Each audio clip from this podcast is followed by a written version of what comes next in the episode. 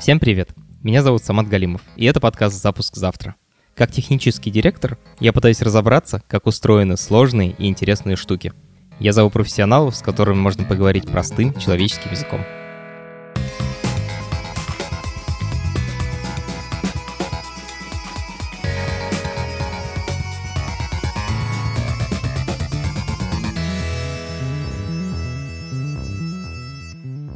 Пожалуйста, подписывайтесь на наш подкаст, ставьте 5 звездочек и оставляйте комментарии. Мы их читаем всей командой и очень радуемся. Кубик, проснись. Включи лампу. Включай устройство лампа. Выключи лампу. Я смотрю видео 2014 года. За столом сидит молодой парень. Выключай устройство лампа. Этот парень Юрий Буров. Перед ним кубик. Это на самом деле куб размером чуть меньше футбольного мяча, и Юра с ним разговаривает. Он говорит ему «включи свет, выключи свет». Кубик все это делает. Еще он шутит. К сожалению, пока я не могу сказать, кто ведет войну в Украине. Как узнаю, сообщу. И экранчик переливается разными цветами. Это все происходит до того, как подобные умные колонки появились у Амазона, Гугла, Apple. Я позвал Юру в подкаст, чтобы расспросить, как у него получилось сделать умную колонку раньше, чем у мегакорпораций. Иди в жопу. Давайте договоримся. Я читаю новость. Вы отжимаетесь от пола. Это подкаст студии «Либо-либо», и мы его делаем вместе с сервисом онлайн-образования Яндекс Практикум. У Практикума есть курсы по разработке, по анализу данных, по веб-дизайну и по английскому языку. Если вы хотите освоить цифровую профессию, переходите на сайт Яндекс Практикум и учитесь. Меня зовут Юра Буров. Я серийный предприниматель. Я родился и вырос в Красноярске. В 2011 переехал в Москву. Чуть позже запустил проект под названием Cubic Robotics со своими партнерами. И сейчас живу в Сан-Франциско и работаю над новым проектом. Офигеть. Знаешь, я хочу сначала поговорить с тобой про кубик. Вообще, что это такое? Можешь объяснить, попробовать для моей мамы, папы и моих слушателей? Сейчас это называется умной голосовой колонкой, то есть некоторая колонка, с которой ты можешь взаимодействовать с помощью голоса. Одни из самых частотных кейсов – это включить музыку, поставить таймер, услышать новости, спросить прогноз погоды. В каком году у тебя родилась эта идея? Это был 2012 год. История такая. Примерно в 2007 году я запустил первую компанию в Красноярске. Это было внедрение CRM-систем. И следующие четыре года я занимался этим. У меня была самая большая компания по количеству внедрений за, там, в Сибири, за Уралом, в ту сторону, в России. И я задался вопросом, что меня поистине интересует в этой жизни. Это был такой довольно глубокий, долгий трип внутрь себя. И я понял, что меня интересует робототехника и искусственный интеллект. Мне очень нравился в тот момент фильм «Я робот» с Уиллом Смитом. Мне нравились книги об искусственном интеллекте и робототехнике. Я решил попробовать заняться этой темой в Красноярске. Следующие полгода а, они были безуспешны, потому что люди в Красноярске сводили все разговоры к более каким-то прикладным вещам, ну там, не знаю, продажа труб, добыча нефти, ну какие-то вот такие вещи, те бизнес-темы, которые не про инновацию, а про что-то реальный сектор. И в какой-то момент я понял, что чтобы заниматься этой темой, нужно менять локацию. Продал компанию в Красноярске и решил перебраться в Москву. Я приехал в Москву, я первый день не знал, где буду ночевать. То есть я приехал просто с двумя чемоданами в Москву. Это в хорошей истории, в хорошем фильме. И была идея такая сделать человекоподобного робота, который бы был таким полноценным ассистентом, который мог убраться дома, мог там сходить выгулить собаку. Ну, в общем, так, вот такая идея была. Она была далекая от реальности, но я на тот момент этого не знал. И начал с этой идеей носиться по Москве, знакомиться с людьми. Я помню, что у меня одно из переживаний первых было, что Москву я видел сквозь походы на встречи. То есть я не гулял, я почти всю Москву открыл так, когда я шел на какую-то встречу, такой, ух ты, там, а, вот это здание, ух ты, это площадь. То есть я думаю, блин, надо как-то раз просто погулять. А у меня было все время это поход куда-то. То есть довольно странно выглядел. Парень приехал из Сибири и, и говорил, что хочет создать робота. Человекоподобного. Человекоподобного, да. У тебя просто была мечта или у тебя было какое-то понимание, как это сделать? А, Вообще не было понимания, была мечта. Просто как бы было мне туда, мне в ту сторону. Офигеть. Я думаю, что это мне сыграло на руку, потому что если бы было понимание, возможно бы я не пошел в эту тему.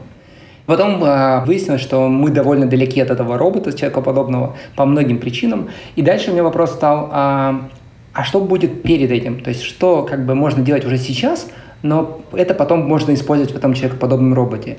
И стало понятно, что в какой-то момент, что нужно будет взаимодействовать с этим роботом, и, скорее всего, взаимодействие будет не через телефон, что я ему ткну на кнопочку «иди на кухню, помой посуду», а просто скажу «иди помой посуду».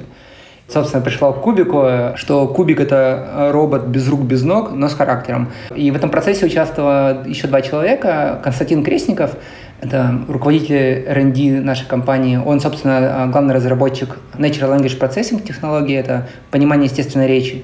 NLP сокращенно.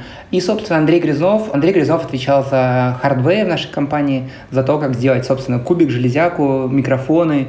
Слушай, а чего реально умел кубик? У нас было три категории больших, а, которые мы позиционировали. Кубик умел, первое, разговаривать о жизни. Довольно крутая штука была, знаешь. У него был характер. у нас была специальная редакционная политика, у нас были редакторы, которые составляли характер кубика. А из разряда отношения там, к политике, религии, к алкоголю, сигаретам. Поведение кубика было взято из фильма «Железный человек». Джарвис, он такой, знаешь, персонаж, который вроде как бы на твоей стороне, но у него есть как бы свое мнение, или он периодически остроумно шутит в твою сторону, как бы Например, там одна из фраз, которая была у нас в системе, это там, кубик пошути, он там говорил, жизнь слишком коротка, чтобы извлекать безопасно флешки. А прикол в том, что эти потом фразы расходились внутри офиса, потом люди друг другу пересказывали. И я помню комментарий один в Ютьюбе под роликом, там смайлик такой грустный, и говорит, то ощущение, когда коробка шутит лучше, чем ты. Вот. Ты меня спросил про какие функции были у кубика. Вот первое это был характер. Да, вторая история была сектор. Это полезные функции. Это было поставь таймер, поставь будильник, какие новости, какие пробки, курс валют, перемножь там, сколько будет 55 долларов в рублях там, и так далее, и так далее. Папка utilities в телефоне. Собственно, да. И третья категория была это умный дом. Мы прикрутили кубику розетку. Ты мог обычную киевскую лампу вставить в некоторую розетку посредник, воткнуть в обычную свою розетку в доме, и у тебя как бы стал управляемый свет. Ты говоришь, кубик, мне темно, или кубик, включи свет в спальне. И он включал. И это как бы вызывало невероятное ощущение, потому что какое-то такое предвидение будущего. То есть я, до, так понимаю, до сих пор сейчас в России не очень развит умный дом в широких слоях. И когда ты устройству говоришь что-то, во-первых, голосом, а во-вторых, у тебя в доме происходит физическое изменение, то есть, ну реально физические, там вентилятор включается. Это прямо производил вау-эффект. Офигеть. Честно говоря, я до сих пор ни разу не видел умный дом. То есть я представляю, что это такое. Я много раз видел это на Ютубе, но вот у меня дома ничего такого нет, и у моих друзей тоже такого нет. А у тебя сейчас вот он стоит, ты можешь сейчас там сказать что-нибудь? Да, да. Я пользуюсь тремя ассистентами. у меня в комнате стоит Google Home, на кухне стоит Alexa, ну, а в телефоне, собственно, у меня iPhone, у меня Siri. Я пользуюсь всеми тремя осознанно, потому что я хочу сравнивать функционал и так далее, потому что я не страсть к этой теме. Вот, у меня управляется весь свет, у меня управляется пылесос. То есть я могу сейчас команду дать. Можешь сказать, типа, включи свет? Да. Hey, Google, turn on all lights.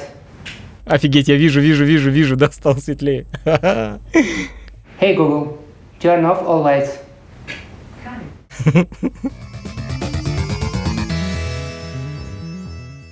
Юра, а можешь все-таки меня вот провести по тому, какие шаги должна сделать такая станция, такая железка, вообще голосовой интерфейс для того, чтобы ну, со мной работать. Вот, например, я говорю, какая сегодня погода Сири? Какие технологии там задействованы? Ну, самая первая технология, с которой сталкивается любой пользователь, это активация. То есть ты должен каким-то образом привлечь внимание ассистента. Базово он тебя не слушает, он слушает так называемое keyword, это ключевое слово, активационная фраза, там, например, Яндекс станция это, если я правильно помню, Алиса, либо Яндекс станция там можно выбрать. Активационная фраза отличается от распознавания речи тем, что она как бы более лучше распознает эту фразу, чем все остальные, потому что она заточена, у нее одна задача – найти эту фразу. Таким образом, ассистенты решают проблему, чтобы не слушать пользователя все время, не вмешиваться в разговор. Следующая история, когда ассистент активировался, мы должны записать запрос. То есть человек говорит там, какая погода сегодня? Дальше вот это какая погода сегодня, приходит запись звук, и она должна транскрибироваться в текст вот это распознавание речи, голоса в текст. Uh-huh. Собственно, ISR, так называемая технология, Automatic Speech Recognition. Ага. Вот. Эта технология базово находится сейчас э, в 2020 году в облаке, то есть, э, получается, твоя запись твоего голоса уходит в облако, из облака возвращается текст, но вот Amazon буквально месяц назад или полтора выпустил автономное распознавание речи, когда происходит на устройстве. Это довольно круто с точки зрения повышения... Скорости работы, наверное. И скорости, и privacy, то есть как бы когда не все уходит на туда, и история о том, что устройство может локально тебе отвечать, она как бы отзывается в людях. Следующий, после того, как мы получили текст от сервера распознавания, либо локально, текст передается в некоторую так называемую логику или NLP, в нашем случае было это NLP, Natural Language Processing, понимание естественной речи, то есть что имел в виду человек, когда сказал, какая погода. То есть мы должны понять, что человек имел запрос узнать погоду в городе, в котором он находится, локация. Плюс ко всему иногда там а, может присутствовать еще модуль бизнес-логики. То есть, когда, например, с умным домом, а я говорю, включи свет на кухне, он включил, а потом говорю, и в спальне. Вот и в спальне мы распознали, поняли, что и в спальне что-то нужно сделать, а вот что и в спальне. Нужно посмотреть, что был предыдущим шагом. Это бизнес-логика. Контекст понимать, что происходит. Да, да, такой некоторый контекст. Нужно дообогатить фразу, да, то есть как бы технически фраза подастся на систему как «включить свет в спальне». То есть, когда уже она трансформируется через бизнес-логику, через обогащение. А, собственно, дальше отправляется либо запрос по API за request, ну, узнать, какая погода сейчас, чтобы вернуть пользователю, либо отправить сигнал включения света. И дальше, собственно, нужно озвучить ответ пользователю, и это уже технология text-to-speech, когда мы синтезируем голос. На сейчас, опять, эта технология в основном в облаке происходит, но мне кажется, уже другие компании, я думаю, что Яндекс, часть фраз могут синтезировать уже на устройстве. Собственно, вот весь процесс. Понятно вроде. Единственное, мне не очень понятно, как происходит этап, когда мы понимаем, чего хочет пользователь. Потому что про остальное ты рассказал, что оно вот на сервере или локально тоже может быть. Я так понимаю, все это сейчас уже делают в нейросети. А вот этап понимания, он какой? Мне кажется, он самый сложный во всем этом.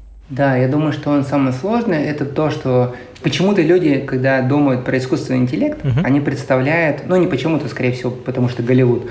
А Голливуд нам показал картинку, что искусственный интеллект это некоторая сущность, которая способна разговаривать, как мы с тобой, вести диалог, осознанно понимать и так далее. В какой-то момент как бы я тоже романтизировал этот взгляд, мне эта гипотеза нравилась, и я ее поддерживал, но сейчас, спустя время, я понимаю, что говорящая колонка, это, скорее всего, это не про искусственный интеллект, и нет понимания у ассистента, что значит включить свет. То есть он может исполнить, но понимания глубокого, как ты понимаешь, что это значит, нету. Это действительно сложный процесс, над этим сейчас до сих пор все бьются. Одна из последних крутых решений прогрессов в этой области это GPT-3 от OpenAI, новый уровень работы с текстом, но технически это выглядит так, что раньше технология была в виде шаблонов, то есть инженеры закладывали управление, например, светом. Ты можешь управлять светом, например, или погоды спросить десятью различными способами.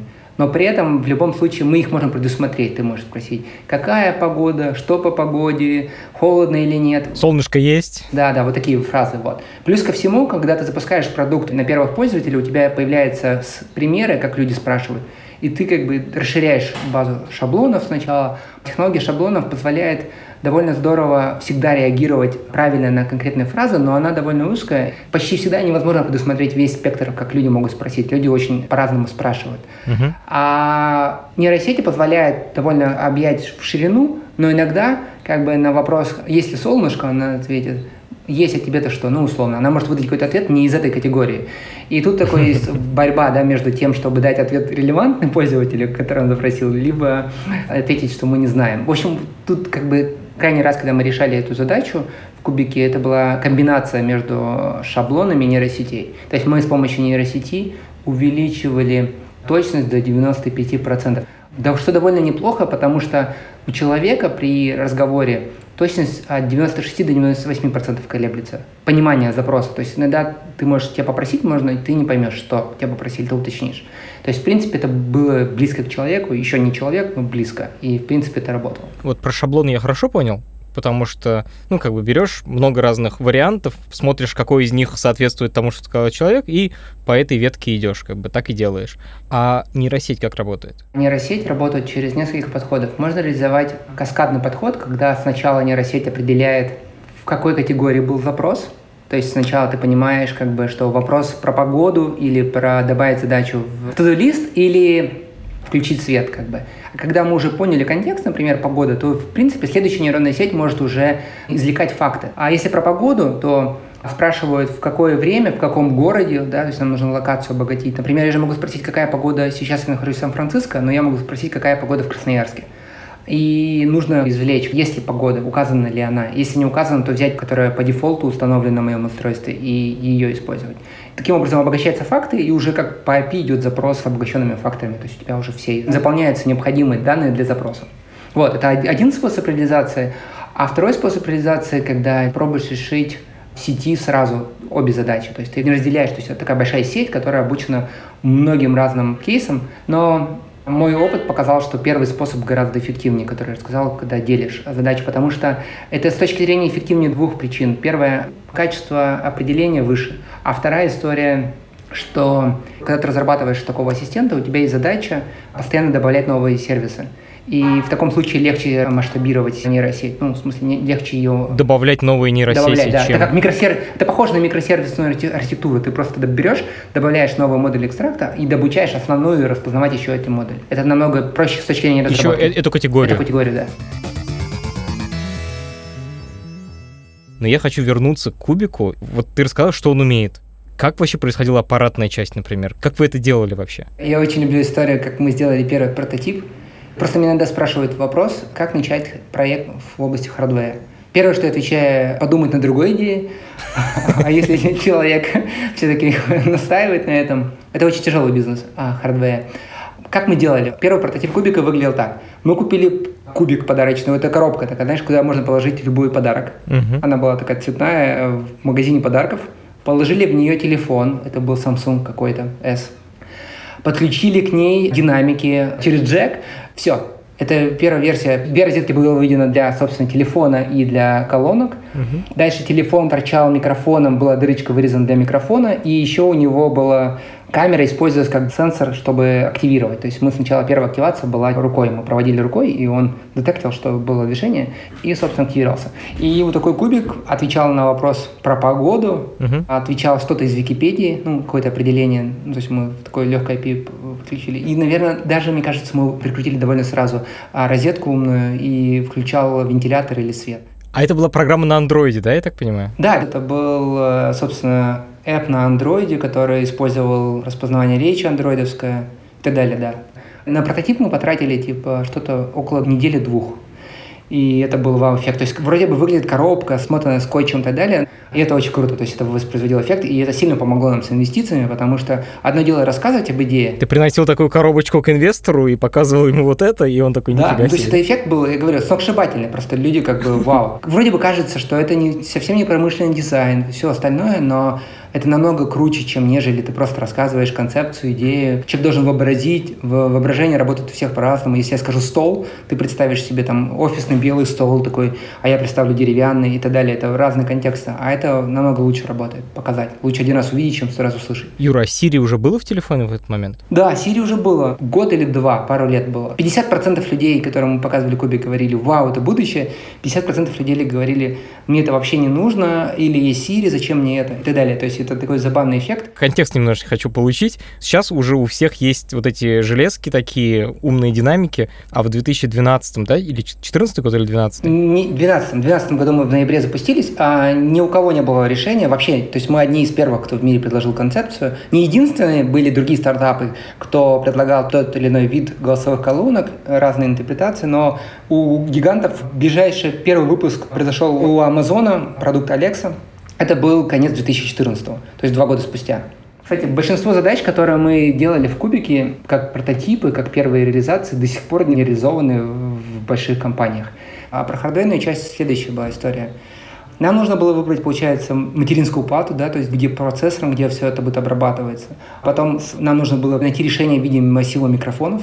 Там была очень нерешенная задача на тот момент распознавания речи на расстоянии. То есть, когда все распознавание речи было заточено по то, чтобы ты говорил с телефоном, это расстояние там 15-30 сантиметров. А у нас задача была распознавать на расстоянии там, от 3 до 5 метров, до 7 метров. А чем массив лучше, чем один микрофон? Массив позволяет определять направление, откуда звук пришел, потому что у него несколько микрофонов, и ты видишь, как бы, как звук распространяется. Задержку слева, ты справа, да, да, ты видишь задержку от микрофона к микрофону. Плюс ты можешь потом на эту задержку выравнивать запись и очищать как бы ее от звуков. То есть у тебя получается склеивать ее в один общий канал. Это как с глазами, да? Когда у тебя два глаза, то у тебя видение совсем другое получается. да, да. Стерео как бы такое. Наша задача была в тот момент, в 2012-2013 году, у нас не было своей системы распознавания речи, Мы делали микрофон свой и делали свою технологию понимания естественной речи.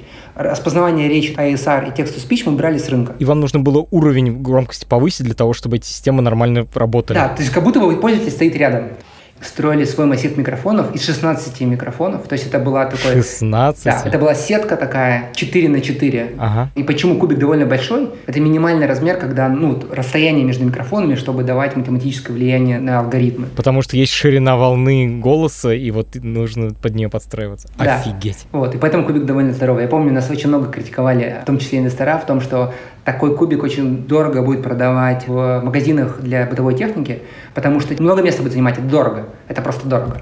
А вы им такие, длина волны, чувак. Да, да, так и было. Про микрофоны понятно. А ты говорил, что еще плату нужно разрабатывать, еще что-то. Почему нельзя было оставить Android-телефон внутри? Самая сложная разработка с хардвея, это была микрофонная плата. Она была я вот сейчас точно не помню, шестислойная либо восьмислойная. О, Господи. И что-то неприемлемо было. Нужно объяснить людям, что это такое. Это когда внутри вот этой тонкой по толщине, как несколько кредиток. Ну, может быть, две кредитки, я бы сказал, да. Там внутри несколько слоев собственной разводки. Провода как-то по-своему идут, эти пути. Да, я правильно же объясняю? Да-да, ты все правильно говоришь. То есть это космическая технология, на самом деле. Ты это должен делать промышленным способом. И поэтому, когда мы делали ошибку, у нас это занимало какое-то неприемлемое количество времени. Юра, расскажи о реальном кейсе, когда вы что-то сделали и не получилось. Сначала э, у нас в команде не было человека, кто имел опыт разработки таких сложных плат. И мы обратились к внешнему исполнителю. И я помню, это был 2013 год, это было конец апреля. И я помню, что я торговался с ним по поводу майских праздников. То есть я его уговаривал, чтобы он поработал несколько майских праздников, потому что в июне мы должны как бы запустить релиз. Я прямо с ним как бы договаривался, убеждал, применял всю свою магию. А дальше ближайшая версия, которую мы получили, это был январь 2014 года. Ну, то есть, ну, просто должен понимать как, масштаб ошибки, да, как бы, насколько я не понимал, насколько это сложно, как бы, насколько мы все это не понимали, то есть, ну да, а первая штука, которую мы уже готовы были продавать, это было год спустя, получается. Охренеть. Ну, хорошо, что я этого все не знал, потому что опять говорю, что, мне кажется, зная это, ты как бы не вяжешься в это. Окей, я понял, что вы, типа, сделали прототип, работали над продакшеном, что потом случилось? Где эти устройства сейчас? Где эти миллионы кубиков? 2014 год, месяц апрель, Россия забрала Крым, доллар под 65. Предзаказы собирали, такие заявки на предзаказы, по стоимости 20 тысяч рублей. В тот момент это было 600 долларов. Ну, то есть 30 рублей. Когда-то курс стоил 30 рублей в 2013 году. А наши элементы, все процессоры, устройства, ничего нет российского, да, кроме там наших мозгов, все было иностранное. И все в долларах. И получается, какой-то в один в этот прекрасный момент цена... Себестоимость Себестоимость увеличилась, да, два, два с половиной раза, да. Плюс, как бы, наш план был такой, продать первую партию в России, показать traction и дальше привлечь инвестиции из американских фондов для расширения на американский рынок. Вот. В тот момент почти все американские фонды закрыли свои представительства в России. А, было очень тяжелое время, и было понятно, либо мы что-то предпринимаем экстраординарное, либо мы выпускаем тысячу кубов и успешно закрываем компанию в конце года. Ну, а у людей кубы превращаться в тыкву. Чтобы все эти кубы не превратились в тыкву, Юра решил выйти на американский рынок.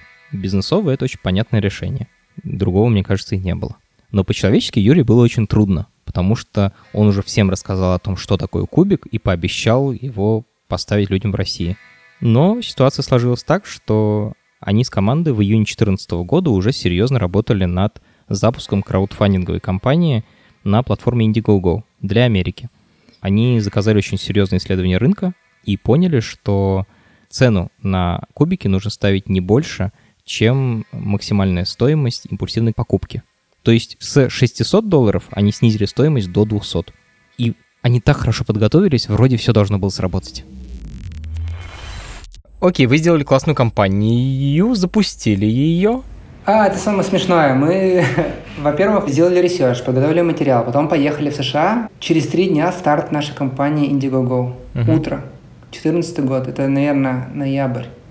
Открываю новости, а там у меня куча сообщений от Фейсбуке везде и там Amazon представил новое решение Alexa. Нет! 200 долларов у вас устройство через два дня дома. И ты такой думаешь, ну, ну так же не бывает. Ну так же не просто не бывает. Хотя бы годы разные разнести, но это было шоком как бы для нас, для рынка. Все были в восторге, радовались, в смысле пользователи это новые Все, кроме вас. Все кроме нас, да. Что ты чувствовал в этот момент? Ну что так не бывает, что нужно, что гулял, смотрел полуальто, смотрел небо, просто ходил. Ну, странно было. Но это как бы, это похоже на нокаут, знаешь, как бы, когда тебе прилетает такой удар, ты падаешь, и у тебя есть как бы время, когда ты немножко не понимаешь, что происходит. Потом ты начинаешь себе объяснять, что, ну, это не так уж и страшно. А потом начинаешь искать позитив. Знаешь, это три шага принятия, когда ты сначала отрицаешь, потом осознаешь, потом ну, высмеиваешь, потом признаешь это. Я думаю, что как-то так происходило. Но потом был вопрос. Окей, что, ребят, мы запускаемся, у нас все готово, или едем домой? Выбор меньше зол, да, как бы, и, ну, запускаемся, а что, что терять? Вот. Так. Мы запустились через три дня. У нас была цель 100 тысяч долларов собрать. Было непонятно, как мы это сможем сделать, потому что, ну вот, мы обещаем, что э, купить у нас устройство, которое будет произведено в течение года. А вот есть Amazon, который поставляет послезавтра за ту же стоимость, как бы большая корпорация известная. И это было как-то странно. И еще плюс к этому моменту СМИ не очень, почему-то не публиковала про нас интервью. Как-то вот, знаешь, все одно к одному шло, но мы не сдавались. Да, мы начали летать на интервью. То есть мы, смотри, вот мы жили в Сан-Франциско, в Полуальто, в долине. И когда как- какой-то репортер заинтересовался хоть чуть-чуть нашим решением, а, нашим продуктом, мы там брали кубик, летели к нему в Нью-Йорк и показывали устройство. То есть, что это не фейк, потому что к тому моменту было несколько скандалов в СМИ про, и, а, про российские проекты на краудфандинге, что это фейки. И Блин. и, ну, общий фон, такой русский негатив был про русских там агрессоры. Еще и кидают на краудфандинговых платформах. Да, да. И дальше как бы нам приходилось каждую статью в публикации выбивать с таким, знаешь, как бы с затратами кровью и потом, как бы, но мы это делали, и в итоге мы по итогу компании собрали 185 тысяч долларов из 100, ну, запрогнозировали. То есть, ну, но это очень дорого далось, ну, в смысле, знаешь, бывает, что прям как бы э, собрал, а бывает, что это прям как-то вот каждые тысячу долларов мы добывали, как бы. Ну, собственно, вот. И дальше вопрос стал, что нам нужны инвестиции, чтобы как-то произвести теперь это все и чтобы конкурировать с Амазоном. И дальше был год поиска инвестиций. 185 тысяч долларов — это большая сумма. Но для производства железа это вообще ничего. Производство железа — это очень дорогой процесс. Инвесторы вкладываться в проект Юры после новостей об Амазоне уже не хотели. Были случаи, когда Amazon говорил, что ему в принципе может быть интересно войти на какой-то рынок, и стоимость компании в этом сегменте экономики падала. Юра опять оказался в адской ситуации, и ему нужно было очень быстро принимать решения. Что вы дальше делаете? Я помню, что, знаешь, у меня загранпаспорт был до типа апреля 2015 а мы поехали в октябре 2014 Мы поехали на пару месяцев. Я думал, ну, пару месяцев, ну что, выпустим компанию и вернемся. А в итоге оказалось так, что в следующий раз я увидел Россию в феврале 2016 года. Потому что дальше была какая-то череда неопределенностей. И в какой-то момент пришло понимание, что ну все, либо мы пивотимся, либо как бы тоже умираем. И этот пивот был в область, мы решили фокусироваться на умном доме. То есть мы решили сделать ассистент, который хорошо управляет умным домом. И была проблема такая, что было несколько игроков умных домов. Больших такие был Google, был Apple, а, так или иначе представлен, был Amazon, а, были Philips Hue и куча-куча еще огромное количество средних игроков. И история в том, что если у тебя, например, телефон iPhone, телевизор Samsung, а термостат от Nest, от Google, то тебе нужно три разных приложения, чтобы всем этим управлять. А наша идея была объединить все эти умные устройства в, как бы, в одну экосистему.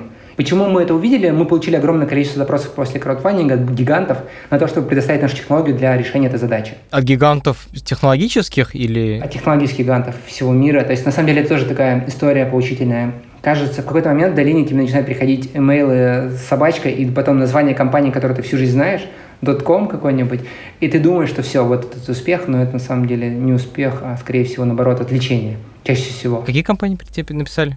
Я, у меня это под NDA было, ну, скажем так, а, вот если ты дома пройдешься, посмотришь, какие у тебя электроника какая есть, там есть бренды мировые, то ты как бы найдешь, б- большая часть компаний к нам написали, Типа условный Philips, да? условно. Условный, Nikon. Да. Окей. Да. Подожди, а это уже еще был кубик или это уже перестал быть кубик, вот эта технология? А это был кубик, это было, просто до этого был Cubic Robotics, и в тот момент мы сделали такой ренейминг Cubic AI, Cubic как ассистент. У нас было хардвейное подразделение, и мы думали о том, чтобы все-таки выпустить свое устройство, но потом а, Google зарелизил, собственно, свое а, Google Home. Это был 16 год. Ну, это уже нормально, уже, уже понятно, что они туда двигались. Кстати, мы в 15 году, в январе 15 года, на выставке CES, Consumer Electronics Show в Лас-Вегасе, Мгм. я разговаривал с Сергеем Брином и питчил наш проект, на что он Нифига мне себе. заявил, что у них есть Google Now, и у них все в порядке. А потом они очень долго-долго догоняли Алексу как продукт, как на американском рынке, до сих пор они ее догоняют. То есть они до сих пор номер два игрок. Вот, так что, Сергей Брин, ты был неправ. Я чувствую радость в твоем голосе. Ну, просто был шанс реально хорошую историю сделать. Вот, мы с ним коммуницируем, вот наш продукт. У нас есть все прототипы и так далее. То есть, плюс ресурсы Гугла могла бы выйти довольно хорошая история. Как может на сессии пичить проект Брину? Он просто ходит, типа, увидел ваш буф и решил зайти, или как это вообще работает? Это смешно. А У нас стоял, ну, наш бус. И дальше, получается, мы разговариваем с большим количеством людей, кто подходит. Я думаю в голове, как круто было бы увидеть здесь, типа, Сергея Брин. И спустя какое-то время я вижу, как Сергей Брин просто проходит мимо меня вот так. Ты, Ну, как бы, ты такой сначала такой, ну, ты не уверен, как бы он него открываешь там, загуглил, типа, как выглядит, знаешь, там, наверняка, ну, вроде он. Ну, я подошел к нему и познакомился. Представился, рассказал, что мы делаем. И он сказал, что он спешит на самолет и нет времени. Ну, в общем, он меня отшил, но сам коммуникация. Еще смешно, мы с ним по-русски общались. Он, ну, он, он говорит по-русски. Охренеть, конечно.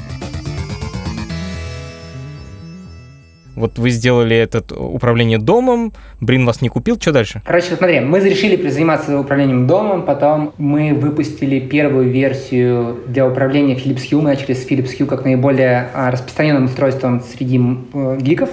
Стали приложение месяца. Чуть позже мы закрыли сделку с Яндексом по продаже нашего хардвея подразделения, это конец 2016 года. А Яндекс купил для того, чтобы делать свою умную колонку, ныне известную как Яндекс-станцию. Алису, который. Алиса – это ассистент, а Яндекс-станция – это устройство. И они купили у нас hardware подразделение, чтобы делать именно устройство, чтобы колонку, девайс делать. А для нас это было как бы понятно, что то еще и Google запустился, что рынок больших игроков, и нам нужно теперь только быть в узкой нише и не, и не- не стараться конкурировать с ними. Вы решили опять пивотиться. Куда пивот? Мы решили попробовать пивотнуть в B2B сектор. Сделать какой-то умный колл-центр. Знаешь, когда ты разговариваешь, не нажмите 3, нажмите 4, а просто формулируешь вопрос довольно свободно, и он тебе отвечает. Такая Siri для мобильного оператора, условно. Мы сделали несколько партнерств, пилотов в B2B секторе, это был в том числе и коллектинг, но, знаешь, э, не зашло с точки зрения кармической. То есть ваши роботы обзванивали людей, которые взяли кредиты и говорили, типа, верни, я тебе пальцы сломаю. Ну, пальцы сломали как раз не говорили. Как раз идея была в том, что заменить людей, которые склонны говорить неправильные вещи и склонны ну, реагировать агрессивно а, на некоторых роботов. Но причем, как бы для понимания, роботы, которые наши звонили, люди не понимали, что они говорят с роботом. Потом, чуть позже, Google анонсировал это решение, так называемое, когда можно было позвонить в кафе, попросить Siri забронировать столик, помнишь? Ага, и, да-да-да. собственно, вот мы примерно а, сделали такую технологию чуть раньше Гугла опять. Всегда чуть-чуть раньше были, но проблема наша была в том, что мы видели мир так же, как гиганты видели его. И мы с ними как бы топтались на, одной, на одном рынке, и это нам мешало очень сильно. Ну, скорее, вы там начинали заходить, они вас катком переезжали, вы там еще раз стоите перед ними. Да, да, вот как-то так. Это, это несколько раз получалось. И в итоге как бы стало понятно, что в B2B не находим сегмент, который прям хочется развиваться, вот прям ну, как бы горит душа, потому что ассистент, вот это все, это прямо меня драйвило, команду драйвило, и это позволяло как бы переживать те тяжелые моменты, которые когда происходили, которые описывались выше. Там стало понятно, что не получается B2B-то найти, и дальше вопрос стал, как исполнить обязательства. И мы с командой решили, что нужно попробовать продать компанию, а, B2B игроку, чтобы он уже внутри себя имплементировал это как решение для решения собственных задач. И, собственно, продали нашу технологию основную Natural Language Processing.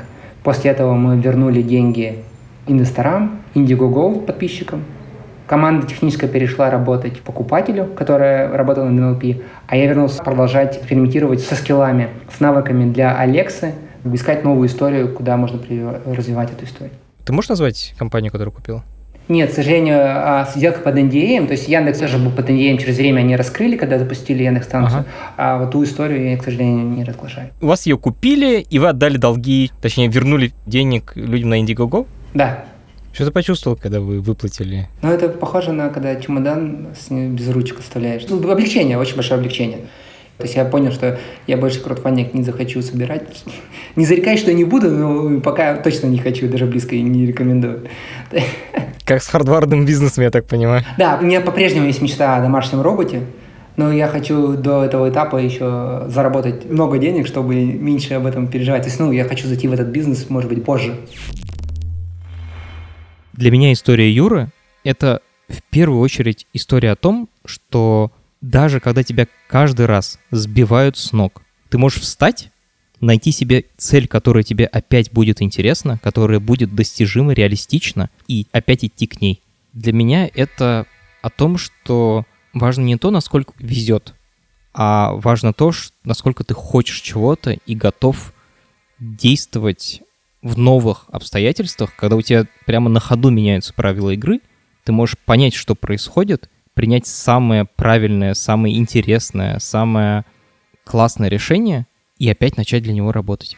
Это про веру в себя. Это очень вдохновляет. За эти годы мучений и страданий Юра хорошо разобрался в голосовых интерфейсах. Мне интересно разобраться, в каком состоянии сейчас находятся голосовые интерфейсы и куда они движутся. Юра, есть разница вообще вот между амазоновским, гугловским и Apple'овским устройством и помощниками голосовыми, если я обычный человек? Какой купить? Как и с экосистемой. Лучше бы тебе выбрать то, что поддерживает то, что у тебя уже есть. Потому что иначе тебе придется менять сервисы, а это не всегда, ну, не всегда хочется. Например, Apple не поддерживает до сих пор Spotify. То есть, если ты выкупишь колонку Apple, ты не сможешь включить музыку на Spotify. На самом деле, довольно круто развивается ассистенты в целом в России. То есть и Алиса от Яндекса, Олег у Тинькофф Банк. А сейчас Сбербанк запустил еще свою линейку ассистентов под названием «Салют». Угу. У Мыла есть Маруся. У Мыла Маруся, точно, да, ты прав. А дальше получается, что а, ассистенты в России не сильно отстают или иногда даже опережают какие-то по сервисам американские. Например? Ну, например, Яндекс станция — это первая голосовая колонка, которая позволяла управлять ТВ. То есть ты мог как бы говорить «включи фильм такой-то», и uh-huh. это включалось на твоем междоме. Амазон это выпустил чуть позже, чем Яндекс. Какие-то вещи прямо идут там даже с опережением американского Американский, я так понимаю, для тебя ближе, да? Да, я работаю сейчас на американском рынке. Ты сейчас делаешь для них скиллы? Можешь для тех, кто в танке, объяснить, что такое скилл? Это программа, которая устанавливается на колонку или что? Да, у нас есть iPhone или Android, и мы можем поставить приложения, которые, собственно, сделаны были не Google и не Apple. Сторон... Приложения разработаны сторонними разработчиками. И то же самое с ассистентами, что для Alexa, что для Google Assistant можно сделать какой-то сторонний навык, так называемый скилл, и который позволяет выполнять функционал, который не предусмотрели Amazon или э, Google. Например, у меня есть скилл 5 минут plank. Он позволяет ставить планку. То есть это упражнение на 5 минут, там 40 секунд стой, 20 секунд отдыхай, 40 секунд стой, и тебя там ведет такой тренер персональный. То есть Amazon как гигант, ему незачем уделять в этот топик спортивный, но пользователи хотели бы с помощью голоса заниматься спортом. И просто есть скиллы, которые стоят денег а есть скиллы бесплатные. То есть есть marketplace. Marketplace, да. Есть витрина этих скиллов, и ты из него можешь выбрать тот, который хочешь, и часть из них стоит денег. Да. Да. Ну, это реально как App Store получается. Да, только не очень успешно. С точки зрения количества денег, количества покупок. Просто покупка через голос. Вообще все, что идет голосом, люди не привыкли покупать. Кажется, что голос это бесплатно. Просто ментально подумай над этой мысли как бы насколько часто мы что-то покупаем, что речь. То есть вот я с тобой говорю, это бесплатно. Ты подходишь в, на улице, говоришь, здравствуйте, тебе отвечает, это бесплатно. Плюс ко всему покупать он голосом довольно непривычно, ты не видишь интерфейс. Юра, вот в UX экранном на телефоне есть какие-то приемы общие, а в голосовых интерфейсах это как работает? Там у всех все одинаково или есть разные подходы? Это очень классный вопрос. Вначале было очень странно. Каждый делал все, что мог, и была наиболее частая ошибка, что брали графический интерфейс и переносили на голос, и это ужасно. Самое худшее, что можно делать, например, когда пицца разрабатывала какой-нибудь скилл в партнерстве с компанией, они хотели, чтобы выбор был из всего меню. И это как бы... Тебе зачитывают час. Час. Это просто, ну, это просто намного неудобнее. И американский рынок в какой-то момент пришел к тому, что они делали шорт-скиллы, когда ты, например, в ресторане 20 пиц, но топ пиц, это две там пепперони и сырная, например. Все, ты можешь выбрать две пиццы только на тонком тесте, как бы ты говоришь, хочу такую-то пиццу, сколько, и домой, все. И она пошла. То есть это тогда легко. А когда как думает бизнес-менеджер какой-нибудь большой э, сети? Он думает, что у нас должно быть на приложении, на сайте и в голосе одинаково. Дальше он это переносит, и со скиллом никто не взаимодействует, потому что он проще через это, ну действительно. И графический интерфейс достаточно часто выигрывает. И вообще практики людей, кто voice, так называемых, voice-дизайнеров, их мало. В Америке их сейчас все больше становится, но вообще довольно нетривиально сделать хороший голосовой интерфейс. И стандарты сейчас еще вырабатываются. И мы до сих пор, как человечество, не научились голосовым интерфейсом эффективно работать. То есть он все еще не понимает контекст. Он все еще Представь, чтобы открыть определенный скилл, я должен помнить его имя. То есть это какой-то немножко абсурд. То есть ты должен команду помнить. Представляешь, это как в операционной среде, ты должен команду писать слэш там и команда, чтобы открыть какой-то... Это абсурд. Но а, они идут в эту сторону, то есть там Google а уже ты говоришь, что ты хочешь сделать, а он тебе говорит, с помощью чего ты можешь это сделать. И дальше ты, когда выбираешь, это по дефолту становится основным э, инструментом для решения этой задачи. То есть выбрать источник а поиск, источник там погоды и так далее, и так далее ну, какой скилл решает эту задачу. Я понимаю, что ты можешь сейчас отличить Amazon, Google и Apple по голосу их помощника, но если бы голос был одинаковый, ты мог бы по логике построения интерфейсов их отличить друг от друга? Я, если я поговорю одинаковым голосом, я думаю, что я с большой вероятностью э, отличу Google от Alexa. Но для обычного пользователя, думаю, незначительно. Как бы для обычного пользователя все одинаково плохо. Но судя по тому, что ты рассказываешь, в голосовые интерфейсы вложено очень много сил. То есть много корпораций между собой борются, там, скорее всего, большие команды, бюджеты и вот это все. Невероятно большие местами. Ну, в смысле, тысячи людей в Амазоне. И а бюджеты несопоставимы вообще. Почему работает так плохо? Сложность. Ты же как CTO делал разные проекты. Это даже выпустить приложение, любое приложение, чтобы хорошо работало, самое простое, требует немало усилий. То есть, ага. как бы, плохо сделать легко, а вот каждый процент улучшения требует больше ресурсов, чем предыдущий. Плюс технология, несмотря на весь шум в области artificial intelligence, да, там, в нейронных сетях, все еще не решенная задача, она сложная, голосовой интерфейс. Но это сильно улучшается, то есть прогресс, там, типа, я как человек, который там занимается этим с 2012 года, за 8 лет невероятный. Он очень быстрый. Другой вопрос, что денег нету. Меня больше всего смущает, что в рынке нет денег. Большая ставка на будущее, что это как бы отъезд большой кусок рекламного сегмента у поисковиков, что большинство задач простых будет решаться не в поисковике, а вот здесь, поэтому гиганты за это бьются, потому что видит новый зарождающий рынок, но получается donation такой. Просто занимать территорию, чтобы не... Занимать территорию, потому что в будущем переходить... Вот у меня стоит девайс от Гугла, а вот потом, типа, Alexa выпустил что-то другое. Если ты купишь Alexa, а что делать с гугловым девайсом? Uh-huh. Люди, большинство даже в браузере не меняют поисковую строку по умолчанию, которая поставлена. А тут устройство нужно купить другое, поставить, а это куда-то деть. Поэтому надо разметить территорию быстро. Uh-huh. А потом уже дальше как-то придумаем, как зарабатывать и делать с этого бизнес. Как ты думаешь, как быстро появятся деньги? Как быстро реально начнет это все работать? Я был уверен, что к 2020 году появится, а их нет. Не знаю. Вот. Я, я, кстати, сейчас как бы вообще немножко в другую сторону стал смотреть. То есть, как бы, с одной стороны, ментально в ту же, но на самом деле смотрю не про скиллы. А над чем ты сейчас работаешь? Сейчас я работаю над идеей перезагрузки туду. Есть огромное количество туду листов. Это для части людей это работает, работает хорошо. Но есть огромное количество людей, которые не справляются с этим, им очень сложно, не забиваются, этот список они его не обновляют, они перестают им пользоваться и вообще ничем не пользуются.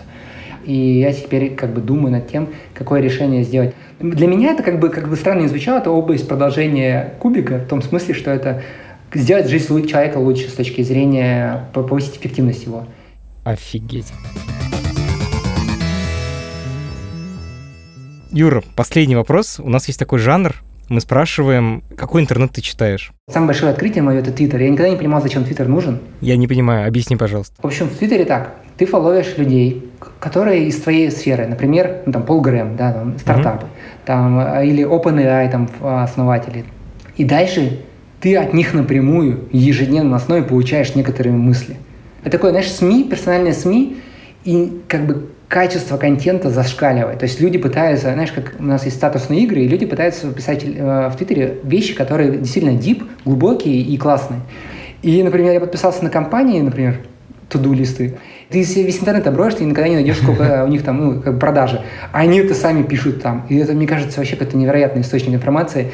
Это лучший способ приблизиться, понимание, что происходит в долине, в Америке. Вот, подписаться на там 10-20 людей из твоего рынка, потом ты будешь видеть, кого они лайкают, кого они комментируют, и ты довольно быстро увидишь расклад такой, что происходит в рынке. И это невероятно круто. То есть я на самом деле пытаюсь потреблять контент только там, а стандартные новости стараюсь не читать. А какой у тебя твиттер? Там же все видно, наверное, да? То, кого ты фоловишь, это открытая инфа. Юбуров. Юбуров. Угу. Юра, спасибо тебе огромное. Это дико интересная запись, мне очень понравилось, и я надеюсь, мы еще как-нибудь встретимся вживую. Тебе спасибо большое. Классно вспомнить историю, и все пережитое, и это реально крутой опыт. Это подкаст студии «Либо-либо», и мы его сделали вместе с сервисом онлайн-образования Яндекс Практикум. Над подкастом работали редакторы Юлия Яковлева и Андрей Борденко, продюсер Павел Боровков, звукорежиссер Павел Цуриков. За джингл спасибо Алексею Зеленскому.